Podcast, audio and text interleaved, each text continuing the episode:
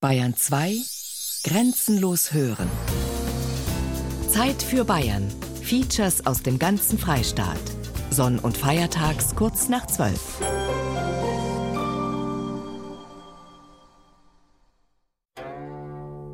Der nächste Morgen sollte uns der Erfüllung des Traumes näher bringen. Schneegipfel befanden sich in der unmittelbaren Nähe.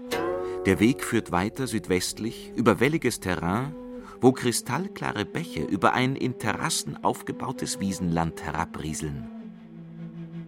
Die Bewohner, mit denen ich wegen neuer Träger zu tun hatte, zeigten sich ganz bereitwillig. Da die Bevölkerung nicht sehr zahlreich ist, musste ich sogar Frauen als Trägerinnen mitnehmen. Die Entdeckung des Dachs der Welt. Bayerische Forscher und Entdecker zwischen Pamir und Tibet. Ein Feature von Georg Bayerle. Am 3. August machten wir vom Sassar-Pass aus eine Bergbesteigung. Unsere Leute entschlossen sich sehr ungern dazu. Am meisten fürchteten sie die Risse, die Firnspalten. Das gegenseitige Verbinden durch Stricke, das wir vornahmen, war ihnen unbekannt. Überhaupt war hier, wie ja zu Saussures Zeit in Europa, eine Besteigung großer Höhe als solche nie vorgekommen. Bis zum Errichten des Flaggenstocks auf einer schönen freien Schneerundung hatte sich die Verminderung des Luftdrucks unerwartet stark fühlbar gemacht. Was nun folgte, war noch anstrengender.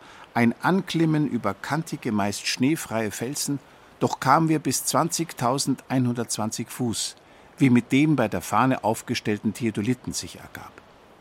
Schon eine lange Strecke vorher war allgemeine Atmungsbeschwerde und Übermüdung eingetreten, die mit einer Apathie ähnlich wie jene bei nahender Gefahr des Erfrierens verbunden war.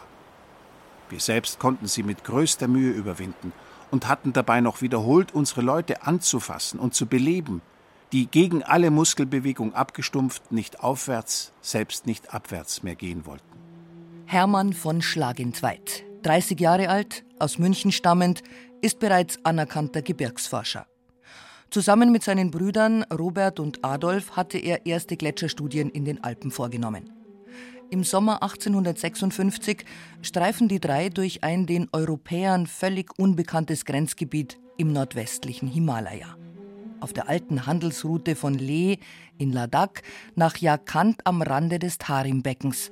Das Dach der Welt kulminiert hier im Karakorum in den höchsten Gipfeln der Erde und geht über in die schier endlose Hochwüste. Hier war es, wo wir zuerst unsere Turkebekleidung anlegten, da wir nun, so weit vorgeschritten, bei etwaiger Begegnung mit Turkestani-Karawanen nicht als Europäer auffallen wollten. Dabei bekamen wir auch den Kopf geschoren. Wir zogen vor, dies mit einer Schere ausführen zu lassen. Das Rasieren geschieht gewöhnlich in Zwischenräumen von sechs bis acht Wochen – es ist den Eingeborenen ein peinliches Verfahren, da die Hände nicht sehr zart arbeiten und, was das Schlimmste ist, da jene Messer, deren allein die Eingeborenen sich zu bedienen wissen, ziemlich grobes Material sind. Bei den Schlagenwalds ist das ganz interessant. Das ist ein gemeinsamer Auftrag gewesen von Friedrich Wilhelm IV. und der Royal Geographic Society und der East India Company, also britisch. Und zwar auf der britischen Seite ganz klar Kolonialmacht oder zumindest die große Macht, die dort den Einfluss hatte, auch im Himalaya und natürlich interessiert war, schon daher dort den Himalaya zu erforschen. Und auf der anderen Seite eben die wirklich wissenschaftlichen Interessen Interessen, die vor allem Humboldt an die breite Öffentlichkeit gebracht hatte. Das war einfach der Forscher, der Wissenschaftler, eine der großen Wissenschaftsfiguren seiner Zeit. Und er hat dann die Schlagentweiz als Forscher, als Wissenschaftler, Expeditionsleiter vorgeschlagen. Grund ist wohl, dass er diese damals sehr jungen Männer alle noch in den 20 genommen hat, war, dass sie eben nicht nur die wissenschaftliche Erfahrung hatten, sondern eben vorher schon Hochgebirgsforschung gemacht haben, unter anderem am Mont Blanc und damit gezeigt haben, dass sie auch körperlich in der Lage waren, solche Expeditionen ins Hochgebirge überhaupt auszuführen. Friederike Kaiser, Leiterin des Alpinen Museums des Deutschen Alpenvereins auf der Praterinsel in München. Hier laufen die Fäden verschiedenster Expeditionen aufs Dach der Welt zusammen. Also es gibt seit 1902 die Bibliothek des Deutschen Alpenvereins und äh, seitdem werden Bergsteigernachlässe und Nachlässe von Wissenschaftlern, Forschern, die sich mit den Alpen und mit außeralpinen Gebirgen beschäftigt, hier gesammelt. Merzbacher Schlag in Weiz, Rigmers, meterweise. Die Berichte von den Expeditionen aus den letzten 150 Jahren sind ganz wesentlich für die Entstehungsgeschichte des Alpenvereins. Als der Alpenverein, der Deutsche Alpenverein 1869 gegründet wurde, war eine der Aufgaben, die er sich gesetzt hat, die Alpen zu erkunden und zu erforschen. Und später kamen die außeralpinen Gebirge dazu. Und deswegen sind viele der Publikationen und Berichte dann auch in die Bibliothek des Alpenvereins gekommen. Ansatzpunkte, von denen aus die Fantasie aufbricht, sich durch Zeit und Raum tragen lässt in eine ferne Welt. Für die damalige Zeit außerordentliche Touren ins Unbekannte sind dokumentiert. Sie zielten aus Bayern aufs Dach der Welt. Der in der Sammlung der Bibliothek des Deutschen Alpenvereins existierende Schatz wurde nie gehoben. Es gibt keine wissenschaftliche Aufarbeitung des Materials. Vielleicht, weil Bayern immer die Geschichte der Heimat den Geschichten des Aufbruchs und der Fremde vorgezogen hat. Die Berichte und Geschichten der Entdecker aber dokumentieren die Lust auf Entdeckungen. Es ist so ein Eintauchen in eine Welt, die wahrscheinlich oder die ganz bestimmt versunken, verschwunden ist. Und zwar ist es ja nicht nur die Welt ferner Osten und andere Gebirge und so weiter, sondern es ist auch einfach diese Welt vor 130 Jahren oder vor 100 Jahren. Und das ist schon sehr, sehr faszinierend. Hermann von Schlagentweit, September 1856, West-Tibet. Es kommt vor, dass Frauen das Gesicht mit Kleister beschmieren und dann mit kleinen Samenkörnern von Grasarten oder ähnlichem in ziemlich regelmäßigen Linien belegen. Solches soll Zierde sein und hält in dem trockenen Klima, da auch nur selten gewaschen wird, ziemlich lange. Beim ersten Anblick macht es den widerlichen Eindruck einer stark entwickelten Hautkrankheit. Gottfried Merzbacher, 18. August 1891, Elbrus. Der Elbrus galt bei den an seinem Fuß wohnenden Völkerschaften lange Zeit für unersteiglich. Sein heutiger Name stammt aus dem Persischen Alburs, nach anderen aus dem Tartarischen Yalbus. Das ist Mähne von Eis. Bei den Karatschayern heißt er Mingyitau, das ist Weißer Berg. Bei den Abchasen Orfi Itup, das ist Aufenthalt der Glückseligen. Ähnlich bei den Tscherkessen Ashramachua, das ist Berg der Götter. Auch Nashamacho, das ist heilige Höhe. Bei den türkisch sprechenden Völkern wird er Cin Padishah genannt. Das ist König der Geister. Allen umwohnenden Völkern galt der Berg als heilig. Hermann von Schlagentweit. Sommer 1856, West-Tibet. Hier muss alles Holz aus ziemlicher Entfernung zu Lande herangeschafft werden. Von Booten war nirgend etwas aufzutreiben. Endlich ward es mir möglich, zwölf Schläuche aus Schafhäuten, welche an Zeltstangen, Stöcken, Stielen von Ackergeräten befestigt wurden, zur Konstruktion eines, wenn auch schwachen, Flosses zu verwenden. Richard Finsterwalder, 12. Juli 1928, Pamir. Hier stand man inmitten wilder, stark gegliederter Gebirge mit Höhenunterschieden zwischen 3000 und 7000 Metern. Viele begehrenswerte Aussichtsgipfel waren infolge ihrer Wildheit für Beobachter mit schwerem Gerät unzugänglich. Das 19. Jahrhundert, das mit den jahrelangen Forschungsreisen Alexander von Humboldts eingeläutet wurde, stand noch einmal ganz im Zeichen der Vermessung der Erde. Die Suche nach den Quellen des Nils und die Entdeckung Trojas markieren den Weg durch Raum und Zeit.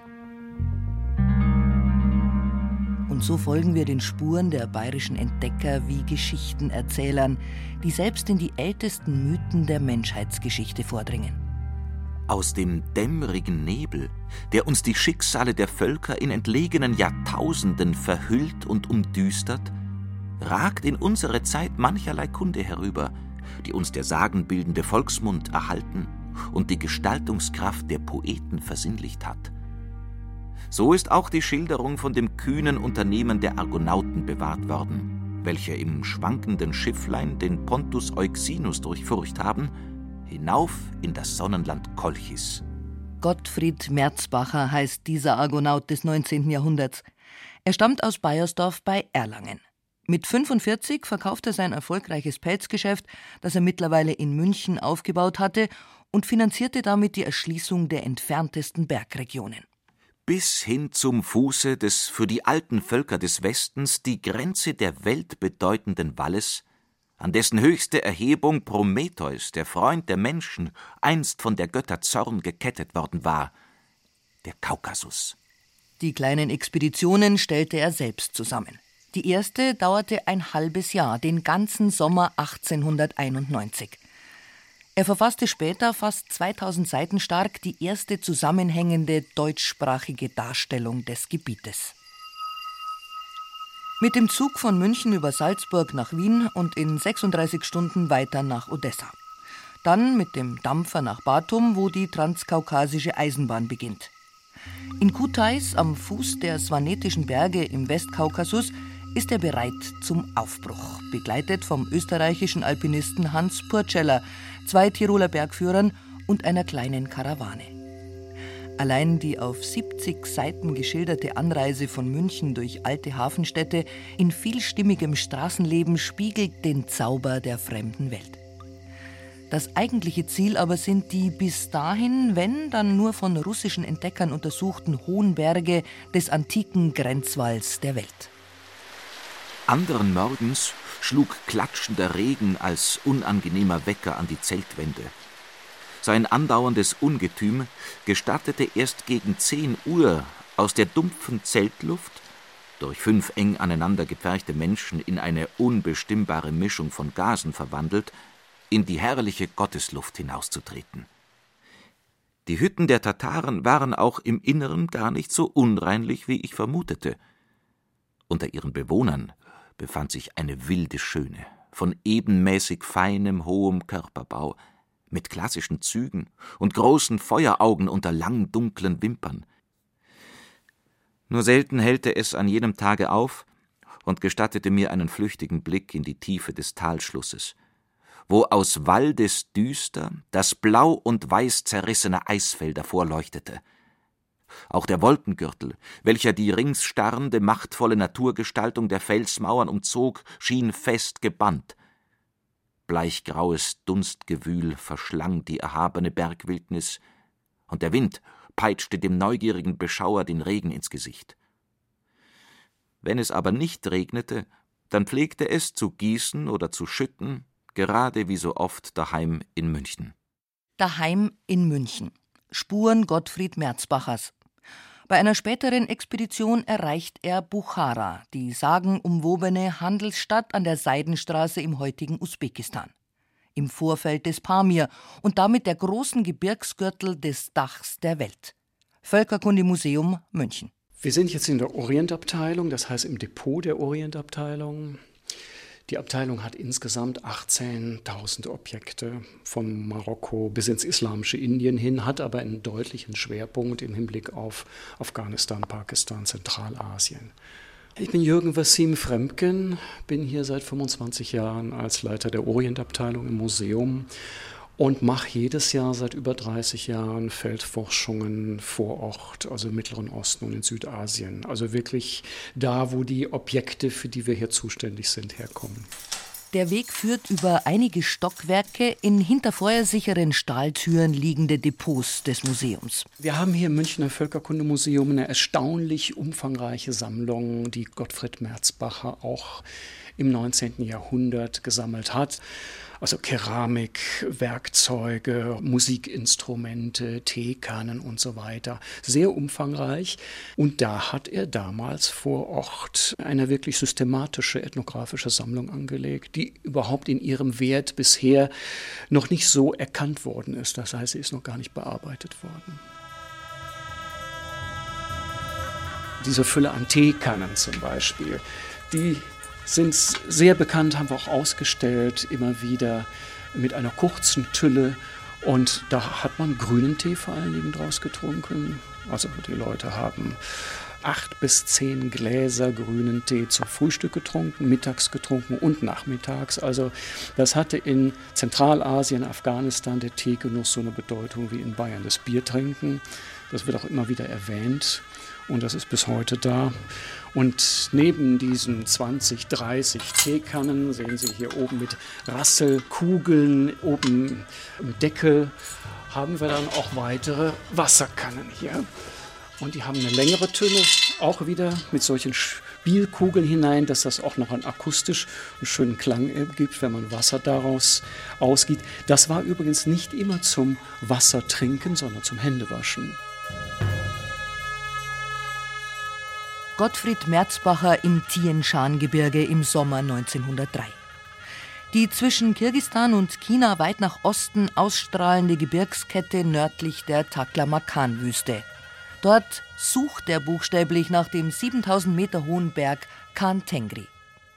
Unser Weg in das Gebirgstal führte am Unterlauf des Flusses durch eine Niederung, die von einem breiten Gürtel dichten hohen Gebüsches umgeben wird. In diesem Dickicht schwirrten Millionen von Bremsen, die meinen erst von den kühlen Gebirgsweiten herabgeholten Pferden derart zusetzten, dass sie unruhig wurden. Im Zeitraum von weniger als einer Minute waren alle zwölf Lastpferde, ihre Lasten abwerfend und in den Bindestricken nachziehend, in rasendem Galopp nach allen Richtungen in der weiten Steppe und deren Dickichten entflohen. Instrumente, Apparate, Vorräte und so alles war dahin. Die Hüllen einer Anzahl Gepäckstücke waren unter den Hufen der Pferde geplatzt, ihr Inhalt, besonders die Konservenbüchsen, im hohen Grase der Steppe zerstreut. Nach einiger Zeit ließ sich übersehen, dass der Schrecken größer war als der Schaden. Die kostbarsten Gepäckstücke waren sämtlich unbeschädigt geblieben.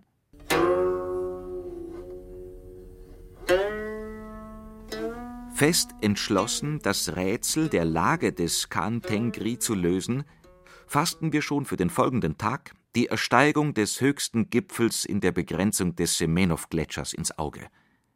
Es ist dies eine prachtvolle, von wilden Gletscherbrüchen umgebene breite Firnkuppe, die die 6000 Meter um einige hundert Meter übersteigt. Wir verließen unser Hochlager um kurz nach Mitternacht. Wir gewannen rasch eine bedeutende Höhe.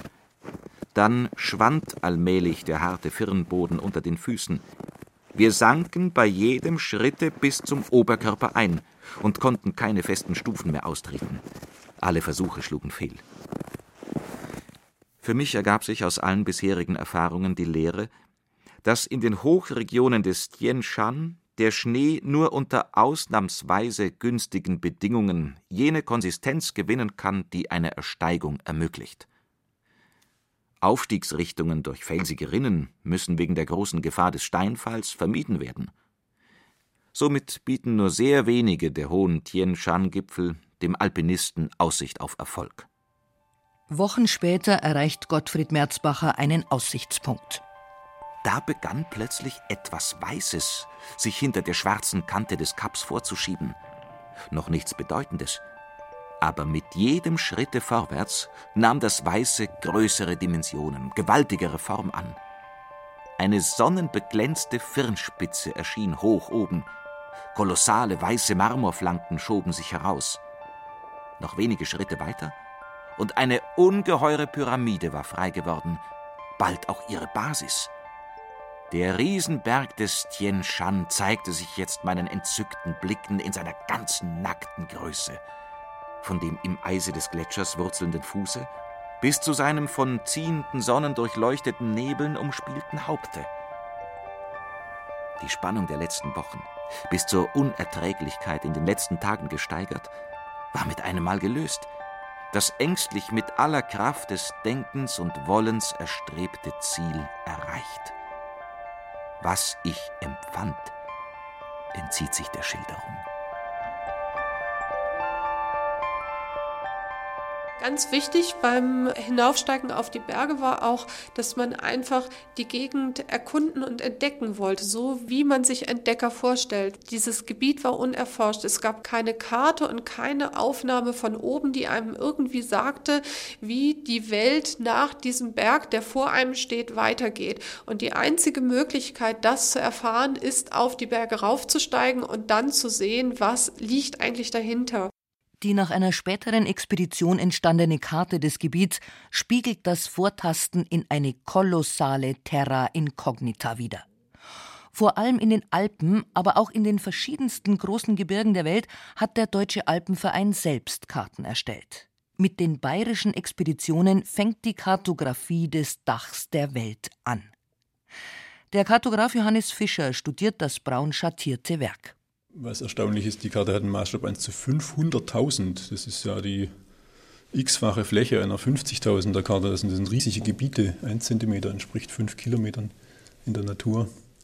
Da müssen die schon lange rumgereist sein, um das alles aufzunehmen. Und so eine Fleckerl-Karte von 10 mal 10 Zentimeter, das ist dann schon recht viel Gelände. Ja, da sind deutsche Namen drin. Weißhorn, Hohe Wand, Dreispitz, Breithorn, Bastion, Bärental. Das sind Namen, die, soviel ich weiß, da heute nicht mehr existieren. In den Rändern, wo die Leute wahrscheinlich nicht gewesen sind, wird es sehr ungenau. Da werden die Kämme begradigt, die Bergkämme und die Täler. Und da gibt es nur noch wenige Namen und eine Hauptroute und das war es dann, vielleicht mal ein Berggipfel. Da, wo die Karte besser ist, ist ja schon etwas näher ausgearbeitet mit kleinen Nebentälern, Seen und Gletschern und eben mehr Namen und auch genaueren Höhenangaben. Also der Pik Lenin ist ja schon 7130 Meter hoch. Das ist, glaube ich, schon in der Gegend von der heutigen Höhe. Das ist, glaube ich, auch 7,1. Also das passt schon ganz gut. Bis in die Gegenwart hat sich auf der Alpenvereinskarte dieses Gebiets ein Echo seiner Entdecker erhalten. Ja, das sind jetzt die, die jüngsten Alpenvereinskarten. Die ist erschienen 2011 und bildet so das zentrale Tienshan-Gebirge ab mit dem Peak Popietti, der 7400 Meter hoch ist, und einem anderen beliebten hohen 6000er, dem Kantengri. Das ist den Merzbacher See.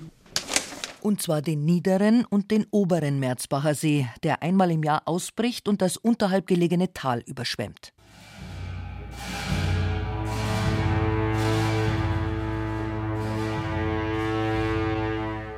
29.000 Kilometer legen die Schlagentweits auf ihrer Expedition ein gutes halbes Jahrhundert früher im Himalaya zurück. Das bisher nur lückenhaft von den englischen Kolonialherren Indiens erkundete riesige Gebiet erforschen die drei Brüder oft in geteilten Zügen. Immer wieder treffen sie sich und folgen dann verschiedenen Routen entlang der vorhandenen Verkehrs- und Handelswege. Hermann von Schlagentweit verfasst später den gemeinsamen Bericht, in dem er auch die Reisen der Brüder Robert und Adolf einbaut. Den ersten Anblick tibetischer Landschaft hatten meine Brüder vom Kyunga-Pass, 17.331 Fuß, über den sie am 12. Juli 1855 ihre Route gegen Norden führte. Der Weg ist jener des allgemeinen Handelsverkehrs.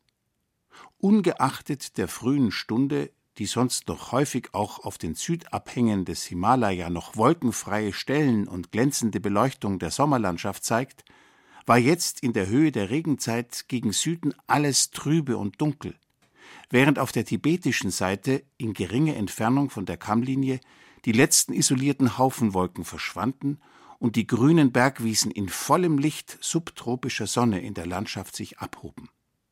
Nach Adolfs Aquarellen, die mir vorliegen, zeigt der tibetische Abhang des Kyunga-Passes eine große Ähnlichkeit mit manchen Teilen des Oberengadin. Wir nahmen nur vier einheimische Bhutyas und die nötigsten Instrumente und Lebensmittel mit. Wir selbst waren ganz als Bhutyas verkleidet und trugen lange Röcke aus weißer Schafwolle und Beinkleid und Kappe aus demselben Stoff. Wir ritten eiligst die ganze Nacht und den nächsten Tag fast ohne Aufenthalt weiter, und hielten uns jetzt für ziemlich sicher vor Entdeckung und weiterer Verfolgung. Es war dort eine sehr gebrechliche Holzbrücke zu überschreiten, die aus schlechtem Material als Hängebrücke in der Mitte sich senkend gebaut ist. Links und rechts stehen hohe Tragpfeiler aus Stein, in welche die Enden der Stämme eingemauert sind. Geländer finden sich nur eine kurze Strecke weit. Am 26. Juli kamen wir auf dem Chacola an und schlugen unser Lager nahe an der Passhöhe selbst auf. Auf der Höhe des Passes hatte Adolf die Übergangsstelle mit der Ansicht gegen Norden als Sepiaskizze aufgenommen. Im Vordergrunde zeigte sich ein kleiner, obeliskenartig aufgerichteter Steinhaufen, in welchen zwei Stämmchen einer Salix-Spezies gesteckt sind. Sie waren mit einer Menge von Lappen behangen, die, obgleich unbeschrieben, Gebetsflaggen vertraten und im Wind flatterten. Im Versuche, weiter gegen Gartok vorzudringen, wurde die gewöhnliche Straße bald unter dem Gipfel verlassen. Doch sollten wir auch dort nicht lange ungestört weiterziehen. Es zeigten sich sehr bald in den unteren Teilen mehr als hundert wohlbewaffnete tibetische Soldaten, wodurch unsere Leute sehr erschreckt wurden. Rasch verbargen wir uns hinter einem großen Felsen, der auch die Pferde deckte. Am nächsten Morgen waren wir an vier Zoll hoch mit Schnee bedeckt. Doch die prachtvoll scheinende Sonne machte ihn bald verschwinden. Adolf und Robert suchten offenbar nach der Quelle des Indus. Die Suche nach der Quelle der großen Ströme der Erde wurde in den legendären Berichten von Livingston und Stanley zu einem mythischen Ereignis des 19. Jahrhunderts. Bei den Schlagentweits spielen solche Geomythen nur eine untergeordnete Rolle.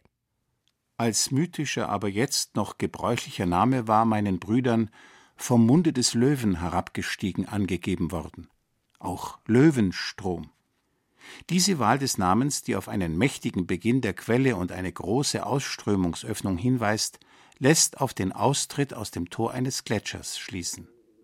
Was diese sachlichen und akribischen Erforscher der geologischen und physikalischen Beschaffenheit des Dachs der Welt interessiert, ist die genaue Gliederung des Gebirges. Die Flusstäler strukturieren das damals unüberschaubare Gipfelmeer. Sven Hedin, der seine Entdeckungsreisen später nach dem Geschmack des geschichtenhungrigen Volks erzählt, ist als Entdecker der Quellen des Indus berühmt geworden. Von den bayerischen Entdeckern redet bald niemand mehr. Gegen Norden ließ sich ein der ganzen Länge nach schneebedeckter Bergzug vom Kailas bis weit unterhalb des Zusammenflusses des Gartung mit dem Indus verfolgen. Gegen Süden erhob sich eine unübersehbare Reihe von hohen Schneegipfeln des Himalaya.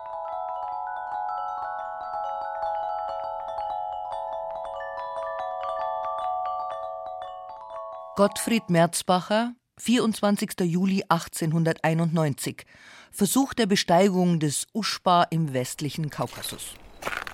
Da, wo wir den Gletscher überschritten, war er tausendfach zerspalten und schon recht steil.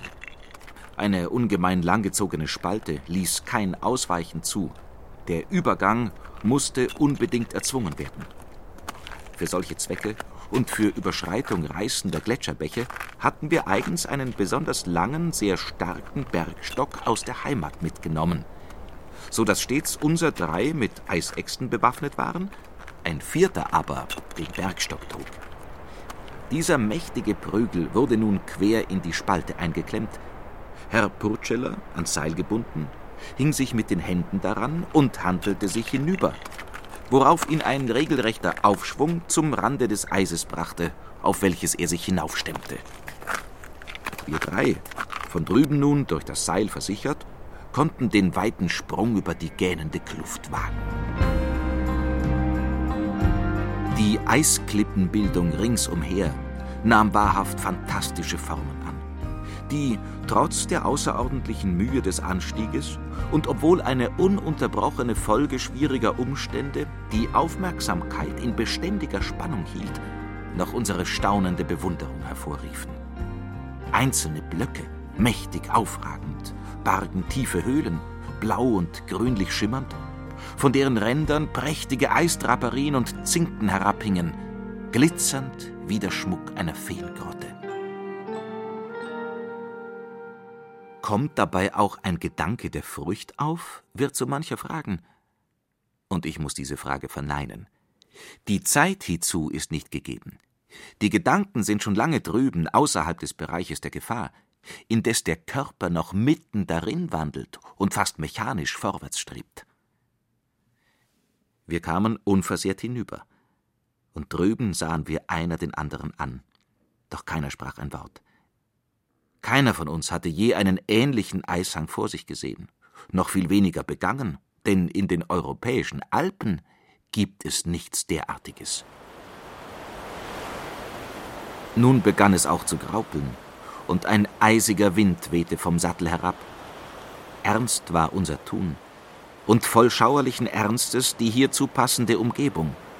Weißgraue Nebel umwogten die Granitklippen der beiden Couloirwände, dass sie, geheimnisvoll und bleich, in einzelnen wechselnden Gruppen wie Skelette umrissen sich darboten. Es war wie im Reich des Todes. Jeder tat sein Bestes. Die Temperatur war auf minus zweieinhalb Grad gesunken. Der Südwestwind wehte mit einer Stärke von 20 Metern pro Sekunde. Und die Trübung des Firmaments nahm rasch zu. Sollte nicht ein Unwetter uns noch mitten in dem furchtbaren Couloir überraschen, so war es dringend geboten, schleunigst den Rückzug anzutreten. Inzwischen war der ganze Berg lebendig geworden, als wollte er sich auflösen. Wind und eigene Schwere trieben von der Höhe herab Schneekörner und Eiskristalle, die mit Sausen und Zischen pfeilschnell über die geneigte Eisfläche zur Tiefe glitten. Über, unter und neben uns ein furchtbar unheimliches Spiel, gerade wie wenn der Berg in seiner Auflösung zu uns heruntertriebe.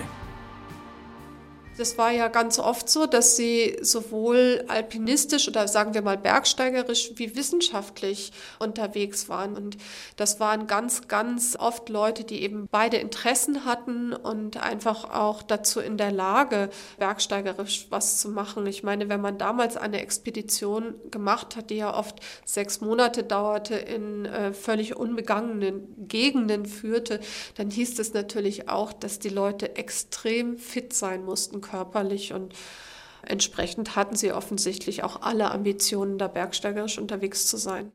Auch die Gebrüder Schlagentweit verkörperten diesen alpinistischen Forscher-Entdeckertypus in Reinform.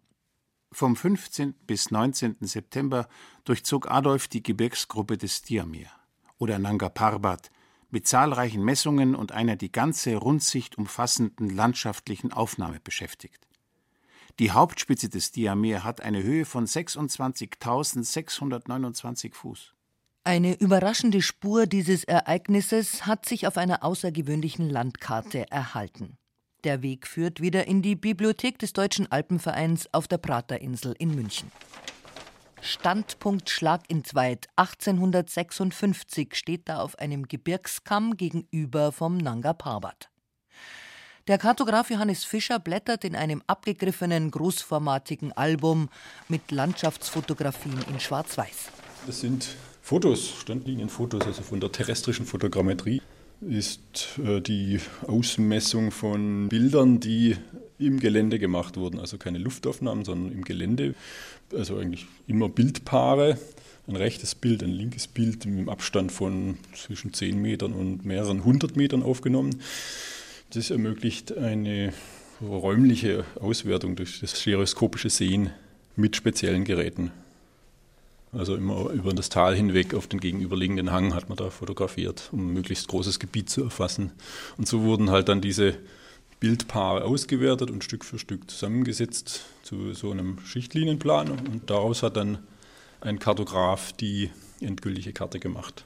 Das Werk des Münchner Kartografen Richard Finsterwalder ist während der dramatischen Expeditionen zum deutschen Schicksalsberg Nanga Parbat in den 30er Jahren entstanden. Bis heute wird das Kartenwerk benutzt. Da haben wir einen unveränderten Nachdruck der Nanga Parbat-Karte von, ja, wann war das, 1936 oder 38 oder so. Also speziell die Nanga Parbat-Karte, das ist schon sehr, sehr modern, was die damals gemacht haben. Das könnte man heute kaum besser machen.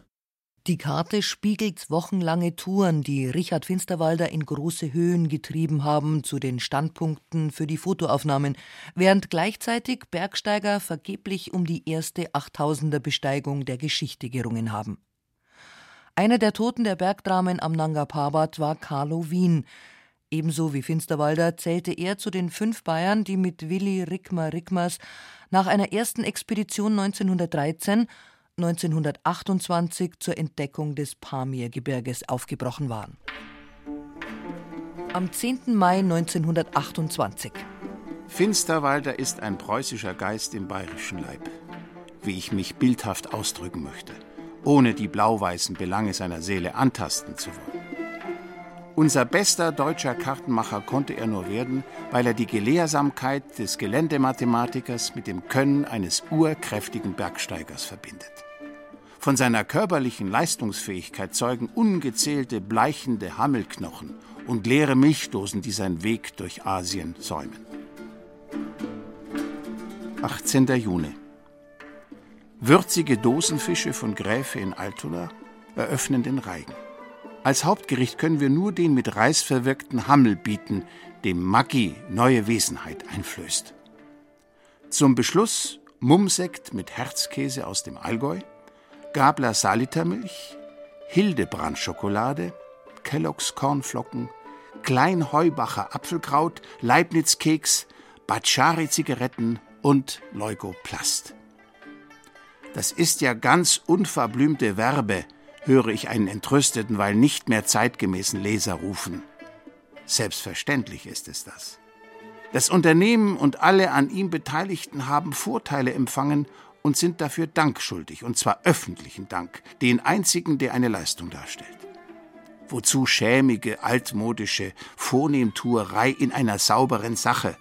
bloß weil eine Überlieferung weltfremder Gefühlsduselei die Schranke zwischen Wirtschaft und Wissenschaft forderte. Also ich würde sagen, das ist eine unglaubliche Faszination, die einfach diese fremden Länder und Kulturen auf solche Leute wie Rigmar Rigmas ausgeübt haben. Was natürlich dazu kommt, Rigmar Rigmas kommt eben aus großbürgerlichen Verhältnissen, hatte viel Geld, zumindest bis zur Inflation Ende des Ersten Weltkrieges und konnte entsprechend auch reisen. Er hat dafür gesorgt, dass seine umfangreiche Bibliothek 1902 in den Alpenverein kam. Das war der Grundstock für die Bibliothek des Deutschen Alpenvereins heute. 1945 ist die Bibliothek ausgebrannt und damit auch sind fast alle Bücher verloren gegangen. Und er hat dann noch ein zweites Mal seine Bibliothek, die er in den 40 Jahren dazwischen zusammengesammelt hat, nochmal dem Alpenverein geschenkt, um einen Neuanfang der Bibliothek nach dem Zweiten Weltkrieg zu ermöglichen. Und es ist immer noch der Grundstock unserer Bibliothek heute. Und wenn man in die Bücher schaut und sich mal ein älteres Buch kommen lässt, ist ganz vorne oft ein Ex Libris drin, auf dem steht Rigma Rigmas und das ist sehr schön. Es ist nämlich dann so ein Matrose in Matrosenanzug, aber mit einem Seil um den Matrosenanzug um die Schulter gewickelt zu sehen. Hier schließt sich der Kreis von den Taten zu den Berichten und der Sammlung in der 100 Jahre alten Bibliothek auf der Praterinsel in München. Nach seiner Expedition von 1928 hat sich auch der aus einer Bremerhavener Reedereifamilie stammende Willi Rickmer Rickmers in München niedergelassen und blieb in der alpinen Hauptstadt Deutschlands. Von hier aus spinnen sich die Fäden, diesmal in den Pamir, nördlich des Hindukusch gelegen, im heutigen Afghanistan und Tadschikistan, damals 1928 russisch. 29. Juli. Alle abgefertigt. Der arme Biersack muss sich mit einem Paar minderwertiger Träger behelfen, weil seine erprobten Leute aus Versehen zum Pass gegangen sind. Da sitze ich wieder einmal allein im Staublager. Es ist nicht so einfach, vom Staublager ohne weitere Umwege auf den oberen Gletscher zu gelangen. In diesem Feen- oder Höllengarten, je nachdem, wie man ihn gerade empfindet, verliert einer den anderen gar zu leicht aus den Augen. Nöth überließ Schneider sein Taschenbutterbrot und kehrte um. Schneider übernachtete allein in Windhose, Windjacke und mit einer Tafel Hildebrand-Schokolade. Was sich dann begab, soll Finsterwalter erzählen. Im Firnfeld angelangt, öffnete sich ein riesiges, 18 Kilometer langes Becken, in dessen Hintergrund ein beherrschender Berg, der 6850 Meter hohe Dreispitz aufragte – Unverzüglich griffen die Bergsteiger diesen Gipfel an, während ich selbst in den nächsten Tagen zwei weitere 5500 Meter hohe Gipfel besteigen und die fotogrammetrische Aufnahme des obersten Gletscherbeckens schließen konnte. Der Versuch der Bergsteiger scheiterte leider infolge eines bedauerlichen Unfalls. Die beiden traten in einer steilen Firnmulde in 6500 Meter Höhe eine Lawine los, die sie ein gutes Stück in die Tiefe riss. Sie entkamen mit knapper Not dem Tod und mussten wegen allenthalben drohender Lawinengefahr die Besteigung aufgeben. Ich füge hier gleich an, wie Finsterwalder den Fetschenko-Gletscher in groben Zügen schildert. Es ist der längste Gletscher der Welt. Nur der Siachen-Gletscher in Karakorum und der südliche Inilchek-Gletscher im Tien Shan folgen in einigem Abstand. Die Firnmassen des oberen Fetschenko-Gletschers füllen ihre Täler so sehr aus, dass die Gebirgskämme nur mehr als verhältnismäßig niedrige Firste erscheinen.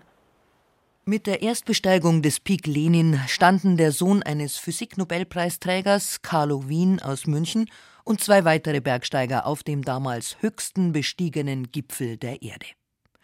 Wie schon seine Vorgänger, die Brüder Schlagentweit im Himalaya, legt Richard Finsterwalder Grundlagen für die Gletscherforschung. Unterwegs hält er einmal den besonderen Charakter des Unternehmens fest. Pamir, Juli 1928. Wir sind derzeit an der Spitze der Expedition, haben keine Träger, aber versuchen trotzdem einen Aussichtsberg zu besteigen und dort fotogrammetrisch zu arbeiten. Nach achtstündigem Anstieg stehen wir 5000 Meter hoch inmitten der Berge und Gletscher. Alles noch völlig unbekanntes Land soweit das Auge reicht.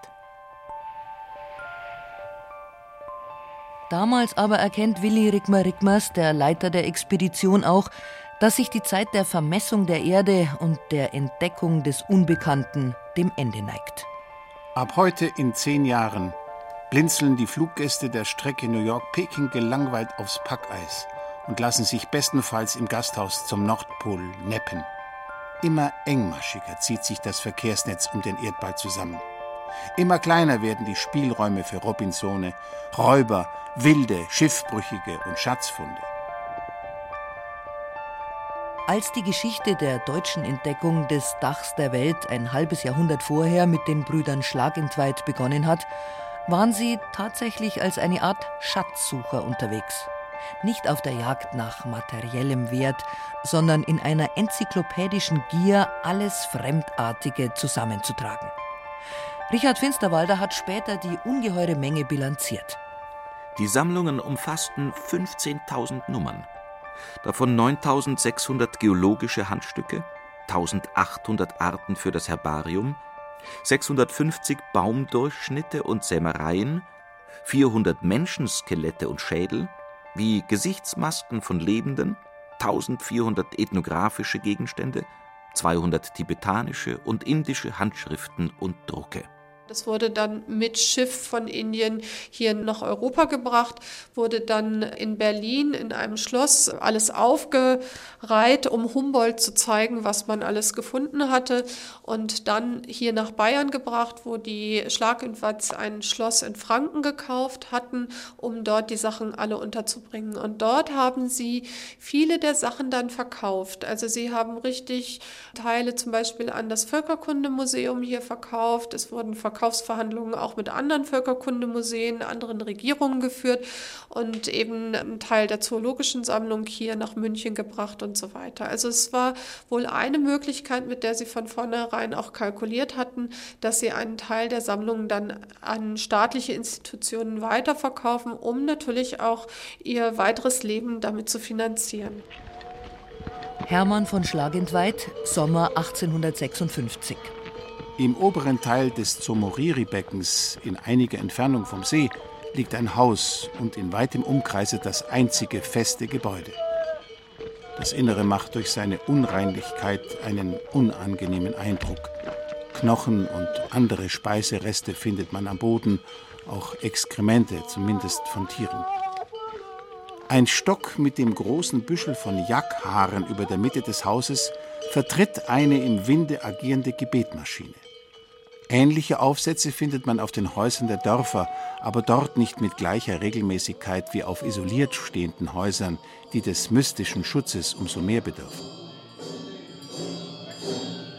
Hanle ist ein für die gewöhnlich gewählte Route des Verkehrs sehr wichtiges Dorf. Zugleich befindet sich hier ein buddhistisches Kloster, von 20 Lamas bewohnt.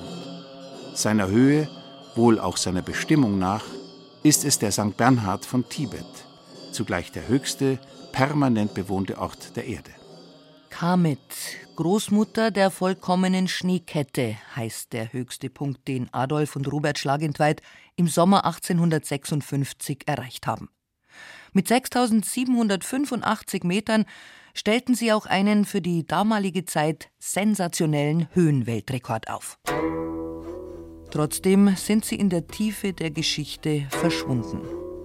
Genauso wie die anderen der bayerischen unentdeckten Entdecker auf dem Dach der Welt gehören sie zu einem vergessenen Kapitel bayerischer Entdeckungsgeschichte, die nicht den üblichen kolonialen Motiven folgte, denn das Königreich Bayern teilte die kolonialen Ambitionen der Epoche nicht.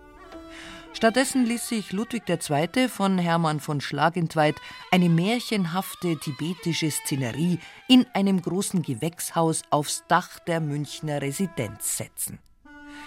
Die gemalten Panoramen wurden von den während der Expedition entstandenen Bildern kopiert. Der echte Teich aber hatte ein Leck. Des Märchenkönigs Panorama wurde wieder entfernt.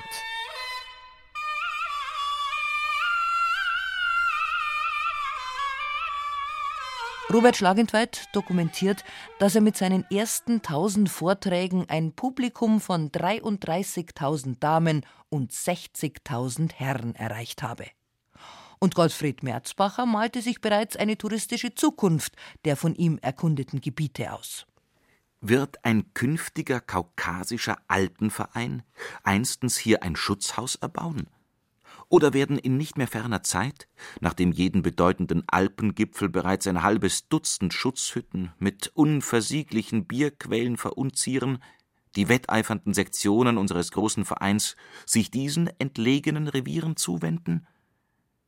Dann wird vielleicht eines Tages eine kaukasische Kellnerin den kühnen Gipfelstürmer mit dem landesüblichen, übrigens durchaus alpinen, grusinischen Gruß Gomart Soba es sei dir Sieg verliehen, bewillkommnen.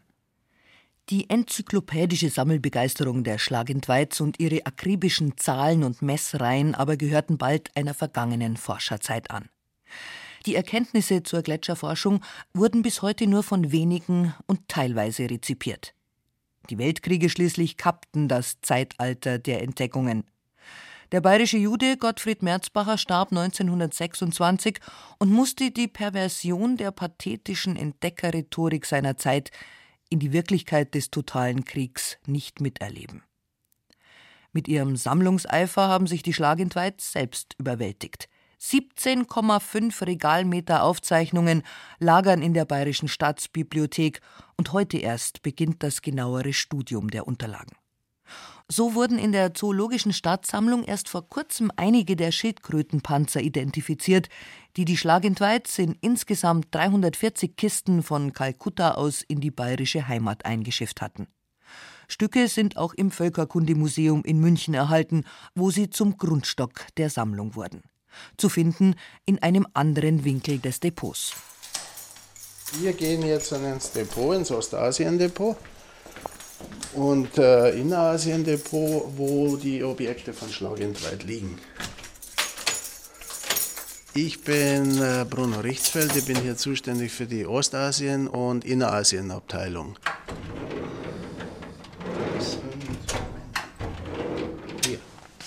Also hier bei dem zum Beispiel haben Sie den Druck für einen Gebetszettel. Ne? Und dann jetzt haben sie die Replik und die Replik gibt es in mehreren Ausführungen. Und so kam das dann eben in den Handel und das wurde verkauft. Und die Schlagentweiz haben das auch den Museen angeboten, mm, damit die eben über äh, tibetische Gegenstände verfügen. Damals hat man ja praktisch aus Tibet überhaupt nichts gehabt. Ne? Tibet war ja abgeschlossen und man kriegte kaum Gegenstände. Vor allem die Tibeter haben ja selber das gar nicht verkauft damals. Ne? Und zum Beispiel, wir haben Nachbildungen von Tanzmasken aus Ladakh, also von den Jump-Tänzen. Die Schlagentweit standen ja in Kontakt mit dem Moritz Wagner, dem ersten Direktor des Hauses. Und er brachte diese Sammlungen in das Völkerkundemuseum in München. Eben mal gerade für Bayern ist es so interessant, weil das Münchner Völkerkundemuseum ist ja eins der ersten Völkerkundemuseen, die in Europa begründet worden sind. Der eine der drei Brüder, Adolf Schlagentweit, der begabte Aquarellzeichner, dem wir die ältesten Gletscheraufnahmen des Himalaya verdanken, Höhenweltrekordler seiner Zeit, kehrt 1857 nicht mehr vom Dach der Welt zurück. Es geschah auf dem Weg vom Karakorum zum Pamir. Während des Marsches begegnete er wieder einer der umherziehenden Turki-Truppen, welche diesmal da einiges des Zeltgepäcks zu gut und zu zahlreich in die Augen fiel, sogleich auf Adolfs Zug sich warf und diese Zeltstücke für sich entreißen wollte. Als sie nun auf den Fremden aufmerksam wurden, gestaltete sich ihre Raublust sogleich zum persönlichen Hass. War er ihnen auch nicht als Europäer aufgefallen, so konnte er, wie sie wohl fühlen mussten, doch nur aus dem Süden oder aus dem Westen sein – ein Mann ganz anderer Rasse als ein feindlicher Mongole. Dessen ungeachtet behandelten sie ihn gleich als Kartei oder Chinesen, schalten ihre eigenen Landsleute seiner Begleitung Sklaven und Verräter und stürzten sich wutentbrannt auf die kleine Karawane, als diese versuchte, ihren Herrn zu schützen. Sie wurden alle als Gefangene fortgeschleppt, die, ihre eigenen Pferde führend, mit entblößten Füßen weiterziehen mussten und wurden sogleich zu Bali Khan auf die Feste gebracht. Nachmittags um 4 Uhr wurde Adolf vor Bali Khan geführt, der sogleich befahl, dass er mit einem Dolche niedergestoßen, auch dass der Leiche noch der Kopf abgeschlagen werde.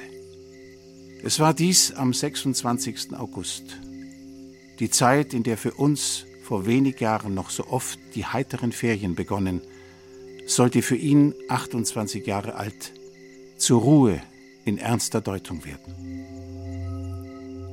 Es ist immer die Frage, wie man einen Erfolg bemisst. Also wenn man die damaligen Medienlandschaft anschaut, dann kann man sagen, dass sie, es ist eine Expedition war, die extrem viel Aufmerksamkeit erregt hat.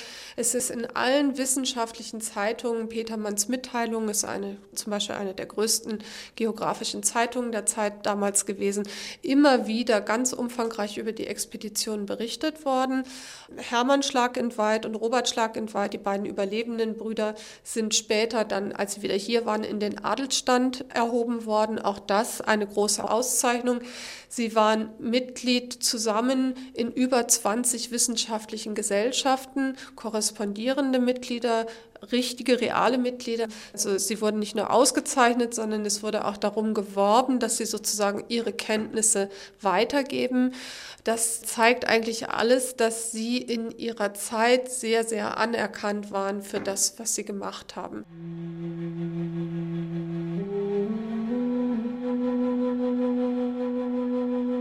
Sie standen auf dem Dach der Welt und zählen heute doch zu Bayerns unentdeckten Entdeckern. Getrieben vom Reiz des Neuen, von wissenschaftlichem Interesse und Abenteuerlust, davon die Terra Incognita des Dachs der Welt zu vermessen. In einer Zeit, in der die Erde noch zu entdecken war. Die Geschichte dieses Kapitels wurde bisher nicht geschrieben.